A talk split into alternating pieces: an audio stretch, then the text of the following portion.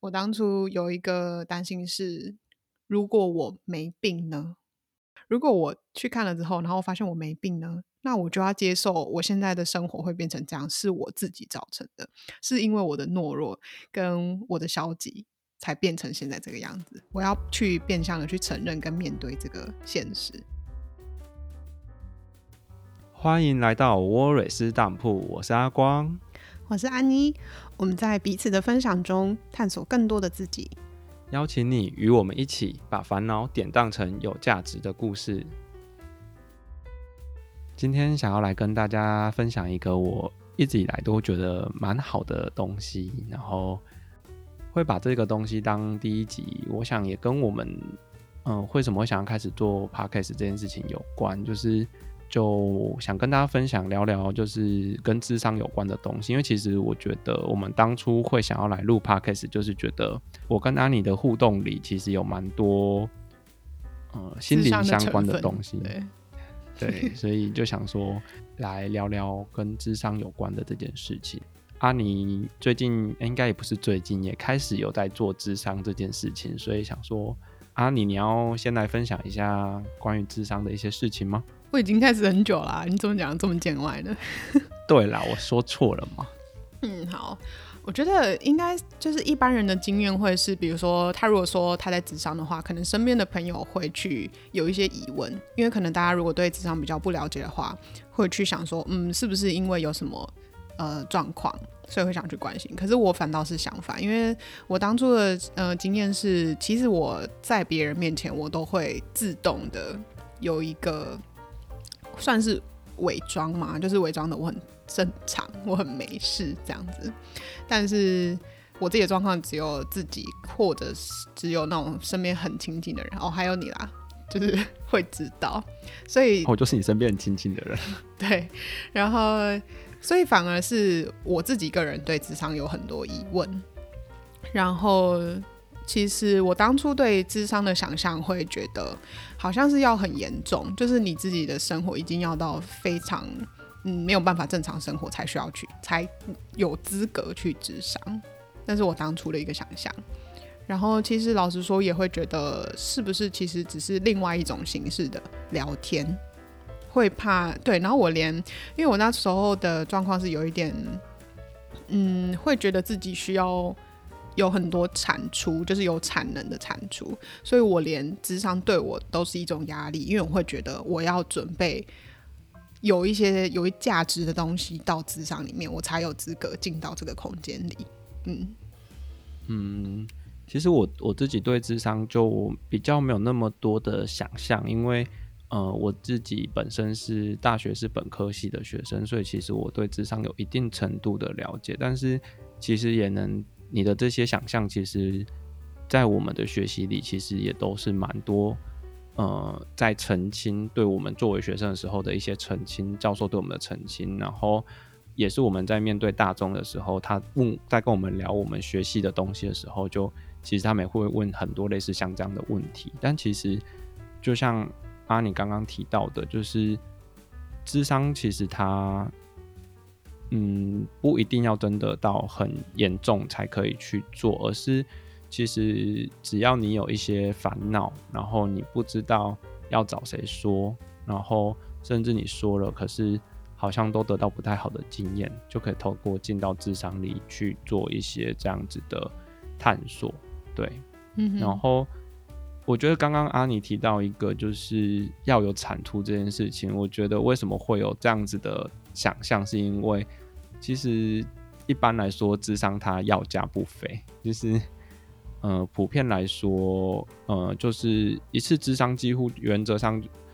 就是五十分钟起，就是五十分钟为原则，然后价钱大概落在两千块上下。那一地区可能还有价差，可能到台北三四千都有。嗯、对，那我刚刚说的这个会是以个别智商来去定义。嗯。因为我知道这个会是一个一段需要一段时间的事，所以对我来说，我其实一开始也有担心过费用，对。但是我觉得是因为到我现我到现在已经对我的金钱观也有一点改变，所以我当初的担心已经有一点，已经因为我的价我的价值观改变而不见了，所以我现在还是持续的在咨商中，即使我好像没有什么很严重的状况，这样，嗯，对啊，其实你五十分钟就要花两千两千多块，你当然会觉得说，那我一定要在这五十分钟有所收获，有所产出，那那势必会是一个还蛮大的压力。可是，嗯其实这个到后面我们可以去聊聊看，那到底什么才叫做有意义、有价值跟有收获的？那你就是在开始智商之前，你有什么担心吗？嗯，其实我觉得也不是说，我觉得比较不是说担心，就是说，因为刚刚有提到说我自己本身是本科系的学生，所以其实有学过一些专业，然后会会走到这个科系，也是因为其实。我自己的本身的反思能力或整理自己的情绪的能力比较擅长这件事情，所以当初才会想要走这个科系。所以我也会觉得说，这些东西好像我自己就能帮自己整理好了。那为什么要花这个两千块去做这件事情？再加上说，嗯，我们的薪水其实也没有说真的到很高，然后。一般来说，咨商的频率其实会是每周一次比较常见。那如果以两千块来计算的话，每周一次，一个礼一个月算四周，就会要花到八千块。其实占一个刚出社会的人来说，占收入的比例其实蛮重的。嗯嗯，因为我其实还有除了费用以外，我其实还想分享我当初一个最主要卡住我的原因是，因为其实我。那时候考虑职场考虑了很久，然后我的个性又是那种会非常想很多，然后要考虑的非常周到才去做一件事的人。我当初有一个担心是，如果我没病呢？因为我当初的想象是去看职场是已经有一些可能对有一些对于很严重的状况。然后我我觉得蛮有趣，可以拿来分享的是，我当初的担心是另外一个，是如果我去看了之后，然后发现我没病呢，那我就要接受我现在的生活会变成这样，是我自己造成的，是因为我的懦弱跟我的消极才变成现在这个样子。我要去变相的去承认跟面对这个现实，然后我不想去。呃，发现哦，原来我没病啊的这件事，我还宁愿活在那个哦，我就是有病啊，所以我的生活才会才会变成这样子。嗯哼，嗯，这件事情其实也让我想到，嗯，我有一另外一个担心是，我有准备好要面对更深层的自己了吗？就是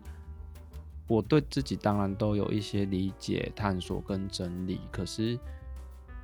就在想说，嗯，那有要整理到更深的那一步吗？就有点像是，嗯、其实你知道你有一个地方是受伤的，隐隐作痛的，可是，嗯、好像搁置着不不处理，好像也不会怎么样。可是你知道，其实底下可能是化脓的，那就要想说，那我有没有要去动手术把它打开，然后清创，还是、嗯、还是就这样得过且过？知道隐隐作痛，但日子也过得下去，就这样得过且过下去就好了。对，我觉得这反而到已经到算是后期一点点了，因为一开始的我其实是没有觉察说受伤，所谓受伤这件事。哦，我只觉得痛。我说那个是我对我自己当初的，哦，你走比较前面。对对，我自己的担心会当初不进到智商里的一个担心，也有一个是这个部分。嗯嗯，那我刚刚有提到说我只觉得痛。然后我没有去真的想说哪里有受伤这件事，因为我觉得一般人，嗯，比较难去觉察可能心理上的痛。我当初其实是从身身体上的不舒服发觉到的。对，可是当初我只觉得哦，就是可能身体不好啊，什么什么的，或者是就是累啊，就是怎么样，就是压力大，就这样而已。因为那时候其实有一些身体上的症状是，我就会其实一直都处在一个头晕或者是头痛的状态。对，然后就是日子还是照常可以过，但是就是觉得嗯，头是重重的这种感觉。然后所以。当我觉得当初会有这个原因，可能也有因为当初可能睡不好，然后我会很容易做梦这样子，所以我觉得当时候是有蛮长一段时间都是精神不济的状态。然后那时候有一个，我都跟我朋友开玩笑说，我有一个平面是，其实你只要随时随地给我一个平面，我就可以睡着，除了半夜在我的床上。嗯嗯哼，那你你那时候有没有一些就是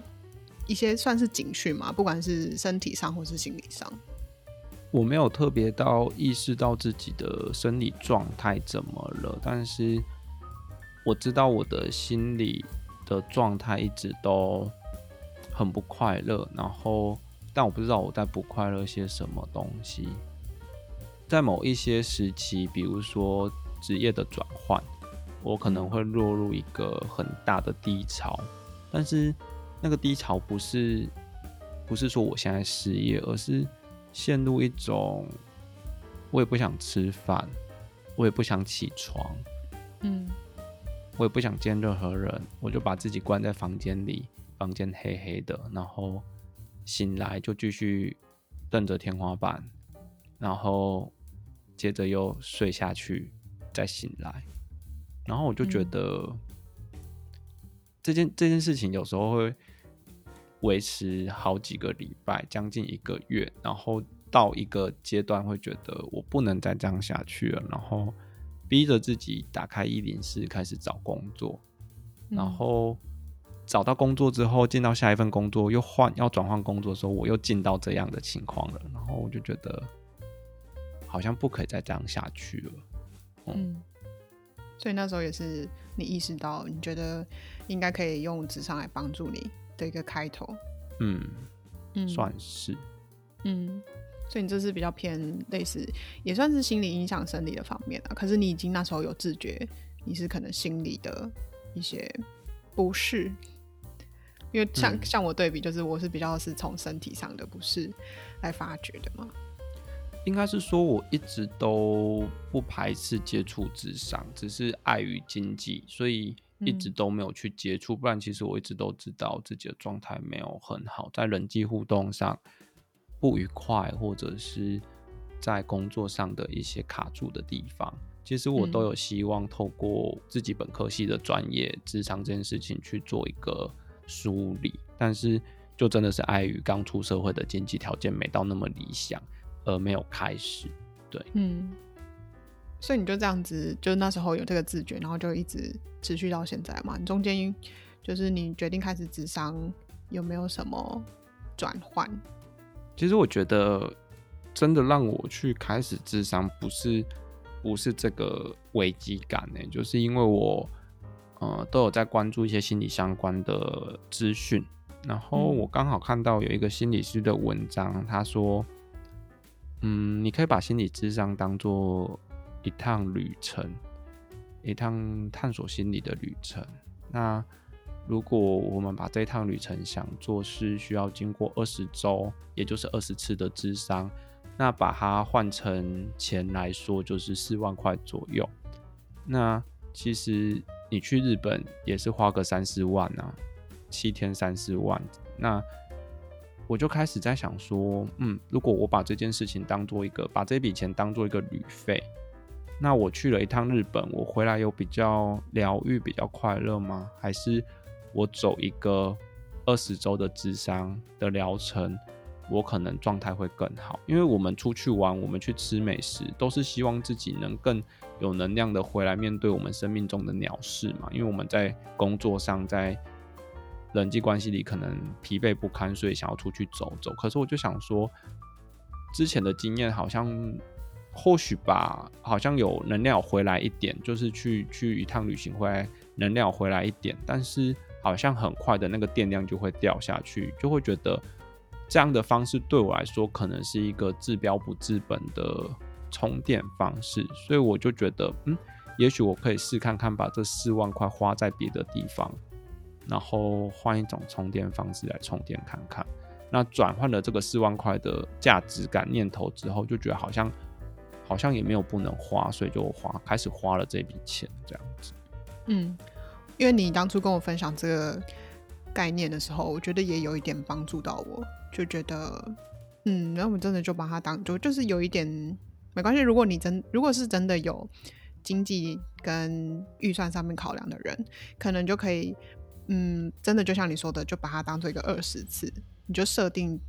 因为当然就是咨商可长可短，所以你的你就先设定一个好二十次，那就是四万块。所以你有一个，嗯，你就可以拨出这个预算，而不是一种你知道无止境的要，比如说每个礼拜要花两千块这件事情，你就比较不会去想这么多。我觉得这个当初也有算，你算是我就是其中一个开始愿意去咨商的一个原因，这样子。嗯嗯，因为其实也有人问过我这个问题，就是我为什么后来决定开始智商，就是在我考虑了这么久之后，然后我都会想，因为其实我智商的呃路程算是有一点长，就是正式开始智商虽然没有很没有很久，就是可能一年多这个时间，但是在这个一年多之前，其实我也有去接触，就是比如说学校的智商啊，然后呃也有去问过别人的经验。总归为什么会去咨商这个问题是很有趣的，因为我觉得到最后真的还是看你个人的状态，因为咨商可能它是一个方式，可是也要在你对的时候，你在对的状态的时候去开始，才会发挥它真正很大的效用。然后对我而言，我第一次正式开始去一段长期咨商的经验是，我当初已经真的觉得有一点类似火灾。然后火已经烧起来了，然后我必须先去把这个，嗯，我生活里面很多部分在失火的部分先去灭掉，先把大致上的火灭掉，我才可以去找到那个源头。所以我一开始其实是没有自觉那个起火点到底是什么，我只觉得有一个地，就是整个我整整个生活已经烧起来了。所以我第一次去智商的，嗯。一个起源吧，算是这样子。是我真的觉得已经对，再不灭火就，我觉得我快要垮掉了。这种，嗯，然后再来第二次智商，我觉得其实蛮有趣。就是我第一次智商跟第二次智商中间大概隔了，就是我有休息几个月的时间。然后我呃那时候先暂停第一次智商，是因为我觉得我需要一点时间去消化，嗯，我的生我的人生这样，因为就是有点火已经灭掉了，所以我可以继续往前走。只是我需要。一点时间去消化各个方面，这样子，因为当初那段时间算是我生活中很多转变，就是各个方面很多转变的时候，嗯。然后第二次开始咨商，就是在几个月之后，是其实这个很有趣，是我那时候因为我刚好也是又次再一次有一点类似低潮，我有我感觉到自己又要走下低潮的时候，我就很临时的为我自己安排了一个旅程。然后就自己去旅行，然后在这趟旅行之间，我就是遇见了两位在美国职业的心理师，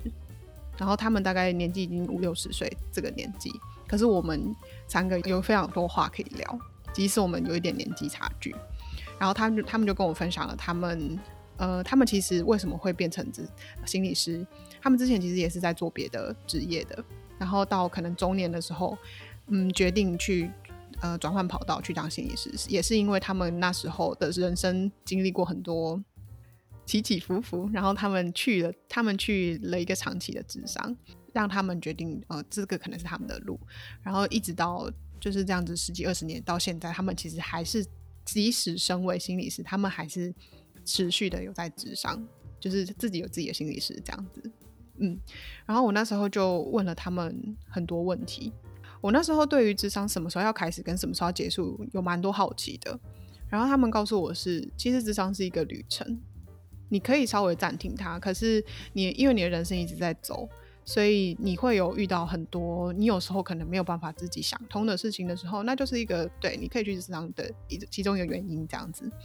然后因为跟他们的谈话之后，我就发现我我才自觉到，哎，我现在处在一个对自己很好奇的一个状态。我我生活不是有什么大的就是失火的状况，而是因为我对探探索我自己有这样子的好奇跟欲望，所以我才决定去开始我第二次的智商。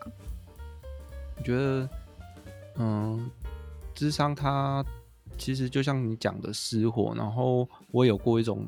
形容是有点像在整理仓库，就是你内心的那个仓库，然后。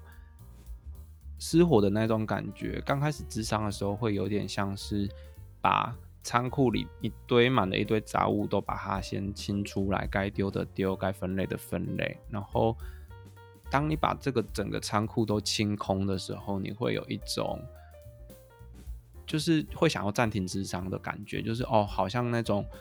心里沉沉的、重重的那种感觉都已经过去了，然后这个空间已经没有那么多杂物了，然后舒坦许多。可是到后面，你开始，其实就像你讲的，他会接下来是不是有需要打扫这间仓库？甚至你把这个空间清出来是为了什么？也许你想要住在这里，那你要住在这里，你开始可能需要去布置它。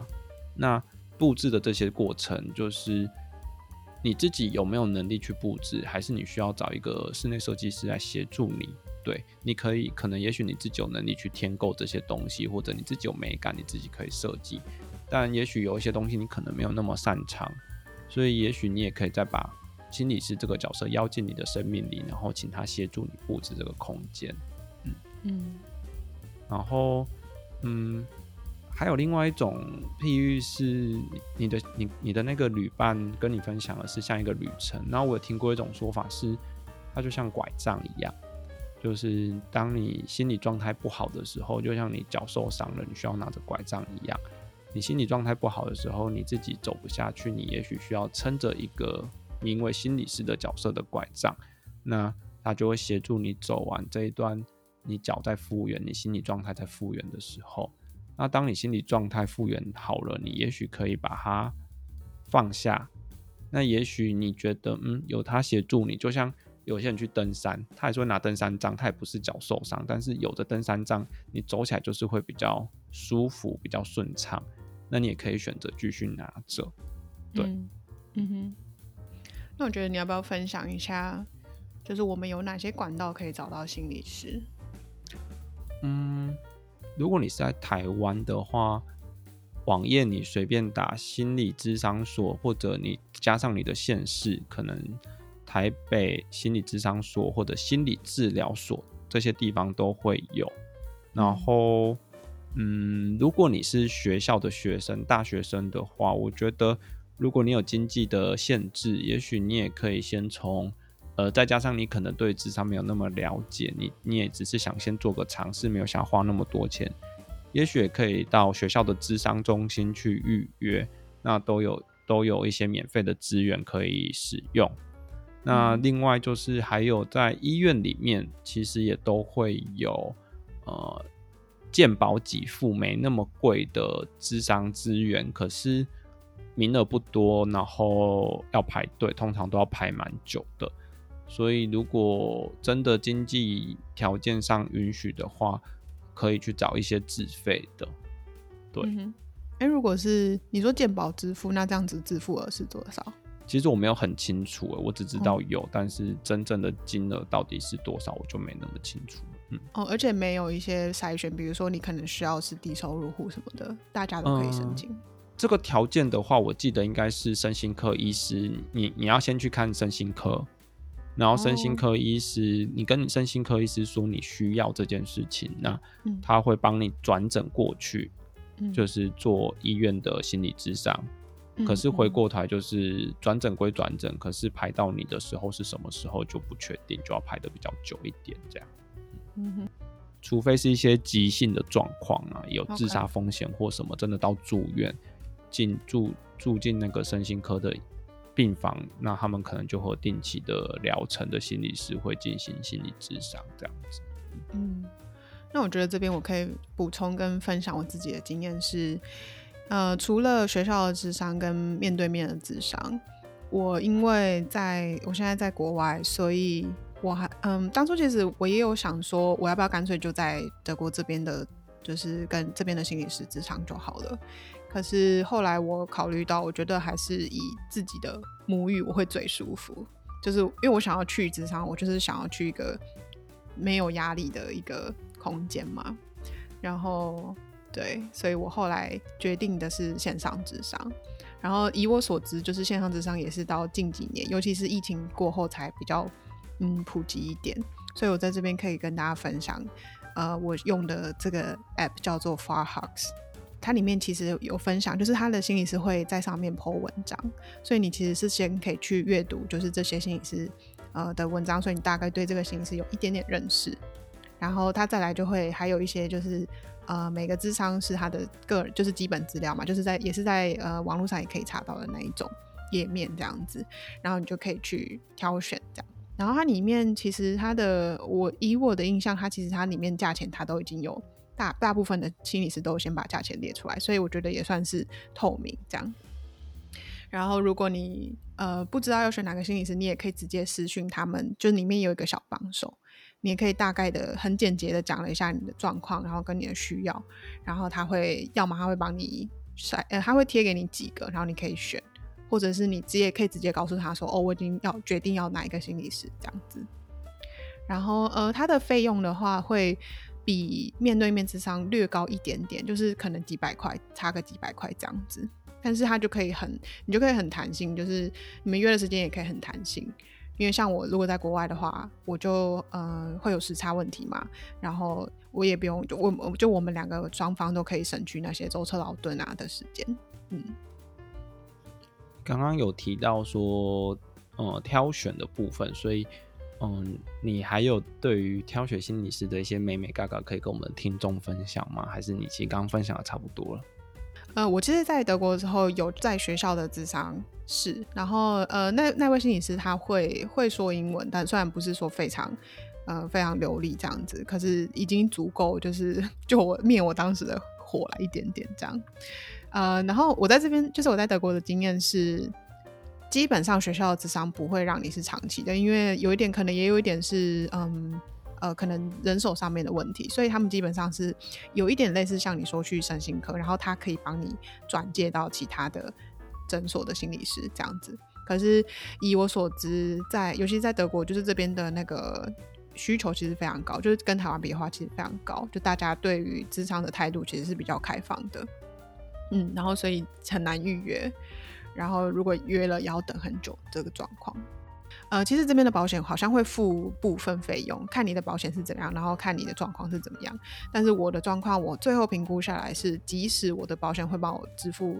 一部分，但是我基本上要花的钱跟我找台湾的心理师，然后自费的价钱其实是差不多的，只是我不用等，而且我的那个语言方面可以比较舒服一点。对，然后当初在挑选理师的时候，其实我也有请朋友帮忙，就是呃，请朋友的朋友推荐一点，因为他们是那个嘛本业嘛，所以可以帮我推荐一些几个心理师。然后这个部分我觉得其实是帮我筛掉一些妖魔鬼怪，就是据他们说啦，就是那个心理师里面还是会有一些妖魔鬼怪，所以帮我筛掉一点。然后还有是我会去读他们的的文章，或者是他们有时候也会上一些节目或是 podcast，所以可以去听。然后他们其实，呃，这个部分的话，呃，在网站上他们也会去写说他们的擅长的领域是什么。然后，如果你的就是你的领你的烦恼的部分是比较特殊或者是比较专精的话，你可以以这个方向去筛选，这些都是筛选啦。然后我还有一个是，呃，我当初其实也有把就是这位心理师的背景考虑进去，因为我会。呃，其实其实这个当初你也有跟我说，这个其实没有没有那么大的那个差异。但是对我来说，有时候如果他也有他在国外生活的经验，我觉得可以比较去有那个连接性吗？对之类的。对，但我觉得最后还是你还是要去误谈几次，然后你的感受会告诉你。我觉得这是就是大家挑心理师的时候，可以给大家一些参考的方向。确实就是。刚刚啊，你有提到，就是，嗯，一开始你可能会有你所想象的，你的主题是什么？我可能是跟家里的冲突，或我的人际关系，或我想谈的是伴侣之类的。可是其实啊，有时候那个火灭一灭之后，你会慢慢的发现，嗯，我我也许一开始想谈的是人际，所以我找了一个擅长处理人际议题的心理师。结果火灭一灭，发现其实我要谈的是原生家庭。那所以到底什么是自己真的？就像刚刚阿妮说的，你在不同的时期，你你可能会进到不同的状态里。所以你到底有没有所谓的适不适合的心理师这件事情，我会觉得，嗯，每个心理师的 tone，或者是呃他讲话的方式啊、语气啊等等的这些东西。都有每个人自己的喜好，有些心理师也许讲话就比较直，有些心理师就会比较开玩笑的方式，甚至我们以专业更专业的角度来说，有些心理师擅长处理的是从情绪方面去切入，有些心理师是从理性的方，就是比较是呃理认知方面的角度去切入，所以不同心理师他切入的方向不一样，那可能你喜欢的或你擅长处理的方式也会影响到，所以。真的到底什么样是适合自己的？只真的只有自己进到智商关系里去，去跟那个心理师合作。我会认为智商是一个合作关系，就是你是跟心理师一起去合作，去面对你的你现在所面对的困境。对，嗯，那确实不能否认，有些人他就是比较会读书、会考试，所以他考到执照。但确实心理心理界里面还是存在着一些刚刚阿妮提到的妖魔鬼怪。对，嗯，但是普遍心理师他们受过专业训练，他们一定有他们的专业能力。那即便即便你你真的谈了，你觉得不舒服、不适合，我我会想要鼓励听众们，就是说，其实你都可以再去，不要选择，先不要选择直接离开智商关系，而是能在下一次的智商，或者你你已经感受到不舒服的那个当下，其实会鼓励听众们可以直接跟心理师去做反应。那有些时候，你的那些不舒服，可能是源自于因为触碰到你的议题，所以你感觉到想要逃走，想觉得不舒服。那其实那是有些时候是蛮重要的时刻，但是这不代表说，如果这个心理师有一些歧视性的语言，可能你是同志或是你是女性，然后那些心理师说哦，同志就是不对的啊，你应该要改变你自己啊，这些东西，呃，有些确实真的有一些心理师，他们还是会说出这样的话。那你可以反映出这些东西，也许有时候他说的不是这个意思，但是你其实有时候我们我们很常说，说者无意，但听说者无心，但听者有意，就是在你听进去的时候，你觉得他在歧视你，那其实有时候当下你可以赶快去说出这件事情，但我觉得这不是一件容易的事情，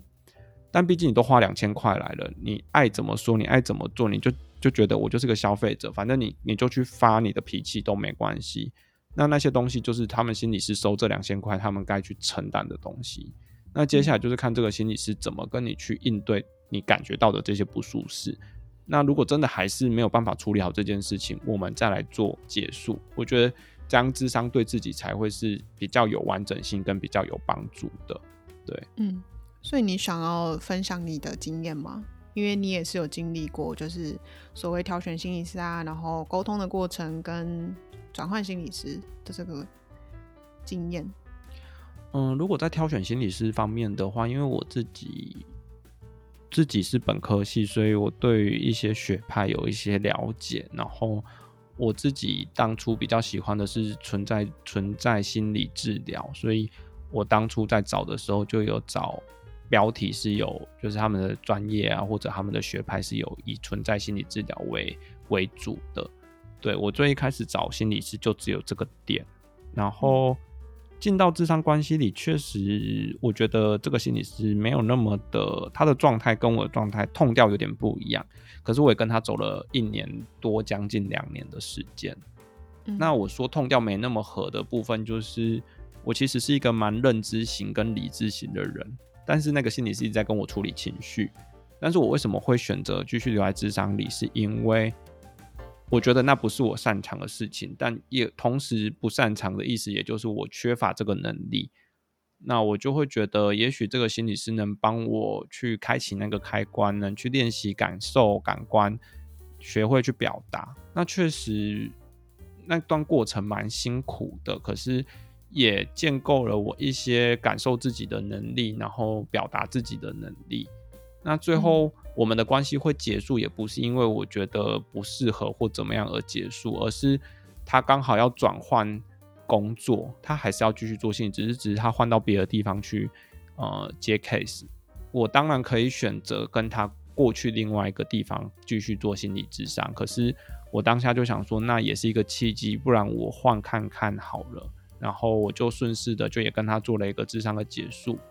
嗯。哦，所以你们是有清晰的说结束这样子？对，对，我们我们很清楚我们什么时候会结束。那我们在结束前也会开始做准备，关系要做一个收尾。其实每一段关系有一个收尾，对不管是智商关系或人际关系来说，你有个收尾，其实对彼此来说都是一种整理，然后你也才知道你在这段关系里你成长了哪些东西，然后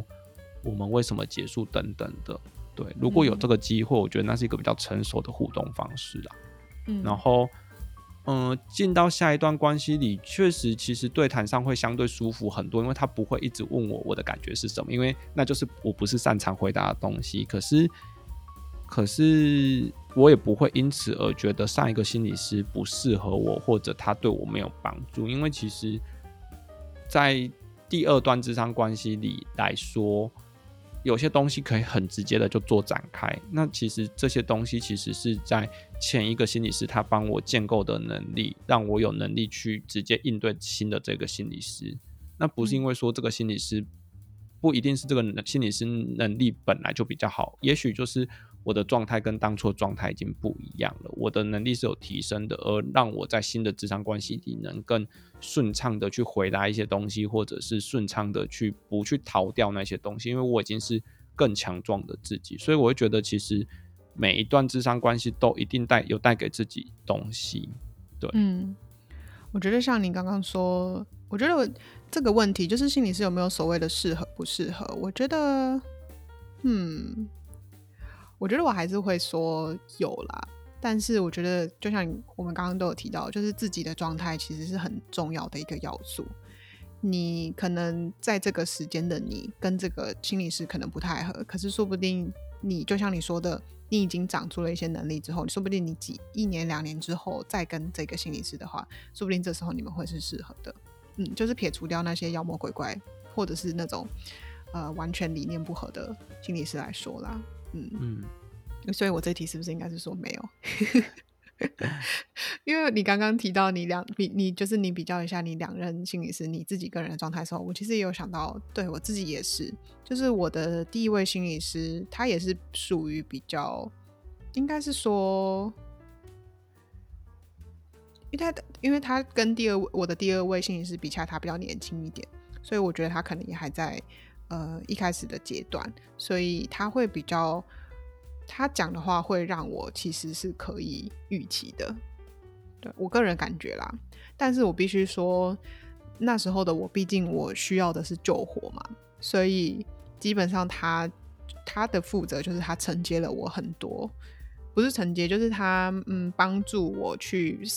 嗯抒发了很多情绪，就是当初的那些火这样子。嗯，然后到第二任的时候，我也有发现，因为第一任心理师的帮助，然后让我可以已经有一些能力去自己思考一些事情，自己去整理一些事事情。所以我目前的这一任第二任心理师，他是比较一种协助我看见自己，然后陪伴我成长的一个角色。嗯，这这边我觉得我需要辟谣一下，就是呃，其实。不一定年轻的心理师他就比较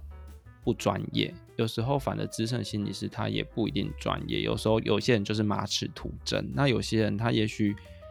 我觉得那那个跟对自己的探索度跟在专业上他投入多少就会有差异。嗯、对，嗯、因为我需要辟这个谣，是我觉得到到当到时候那个新手心理师或比较年轻的心理师。会没有生意，哦、对，对对对，哦，不是不是，我不是要强调就是新手或者是年纪的差别，嗯、而是方法的差别，我会这样说。对，然后而且也非常看个人了，就是大家真的风格真的不一样，所以我真的觉得只是风格的差别，所以大家就是切不要觉得我在就是对新手或者是年轻性也是有一些偏见这样子。嗯，然后你刚刚提到年轻心理新手心理师这件事情呢、啊，我觉得我可以再提供一个管道是，嗯嗯、呃，因为在心理师的培训里面，他们是需要接受一年的全职实习的。那有一些自费的机构里面，自费的智商所跟治疗所里面，他们其实都有收实习生。那因为他们是实习生的关系，所以他们收费都会相对比呃已经有执照的心理师低。但是，一样的，他们就是学习阶段，所以你能得到的帮助也许会有限。但是，如果你只是想要诶、欸、了解看看试看看，也许这会是一个你也可以接触听众们可以接触的一个方式，对，提供给大家。嗯嗯。呃，那刚刚阿尼也有提到说，他在找心理师的推荐的时候，有找朋友，也就是我问过。那，呃，大家都知道我朋友很少，你朋友就只有我，没有啦。对，然后刚刚他有提到说，其实我自己是本科系的人，可是哦，但我不是我我没有考照啦，所以我不是心理师。但是，呃，要去跟听众们去，因为很大家会很直觉的，你在买东西啊，或者你在你在做很多事情，你会觉得哦，自己的朋友是最熟悉的、最最可以相信的，所以会很直觉的想要找呃自己认识的人去进行智商的呃进行。消费啊，或者是做这些行为，然后，呃，但智商它是一个蛮特别的东西，它其实是没有办法跟朋友进行的，它其实是存在在我们专业里面，它叫做双重关系，不管是父母啊，或朋友啊，或亲戚这种的，其实会有一个问题是，应该说会有很多的问题啊，就是，嗯。我举例来说好了，如果你今天要抱怨的事情，或者你卡住的东西跟这个人有关，或者没有直接关系，但是他你假设他是你妈妈的朋友好了，然后心理师是你妈妈的朋友，你就会觉得，那我跟他讲，他会不会跟我妈说？那我可以，嗯、我可以放心的抱怨吗？或也不要说抱怨，我可以放心的去谈我的跟妈妈有关的一些情绪吗？我们也不会直接找。朋友咨商的一个原因，是因为你们日你们平常都还要相处，那你会觉得我跟你讲这么多，那这些东西我们离开了智商空间，你会怎么看待我？我们今天在聚会里面，我这有点像有点赤裸在你面前，那要么就是我在智商的时候没有办法跟你分享那么多，要么就是我回到朋友关系里面的时候没办法跟你相处那么自在，对，那这些都会影响到。你们的智商旅程能不能走得深入，或者会停在很表层的一个影响？嗯、然后、嗯、这边我要顺便去提到说，其实智商跟朋友谈心的一个差别是，智商你是付费的，嗯，那你可以很尽情的、放心的去谈你所想谈的。然后因为他是一个陌生人，所以他不会跟你的生活周边的人有牵牵扯。再加上智商是有一个保密的原则在里面的，他除非你有伤害自己或违反法律的东西，他才有通报的责任，不然他有绝对为你保密的责任。嗯、对你，因为你花钱了，就像我刚刚讲的，你可以尽情的对他表达你所有的感受，你的不开心，他他让你怎么了？那再加上他是有专业的学习，所以他他是能去比较站在一个专业的角度去看待你的状态。然后以一个比较专业的角度去回应你对他的情绪，但是今天回到朋友的角度上来说，其实我们在跟朋友抱怨事情或分享事情的时候，我们其实有时候都会有一股压力在，那种压力是，嗯、呃，朋友有想听我说这么多吗？嗯、呃，那我这样是不是欠了人情？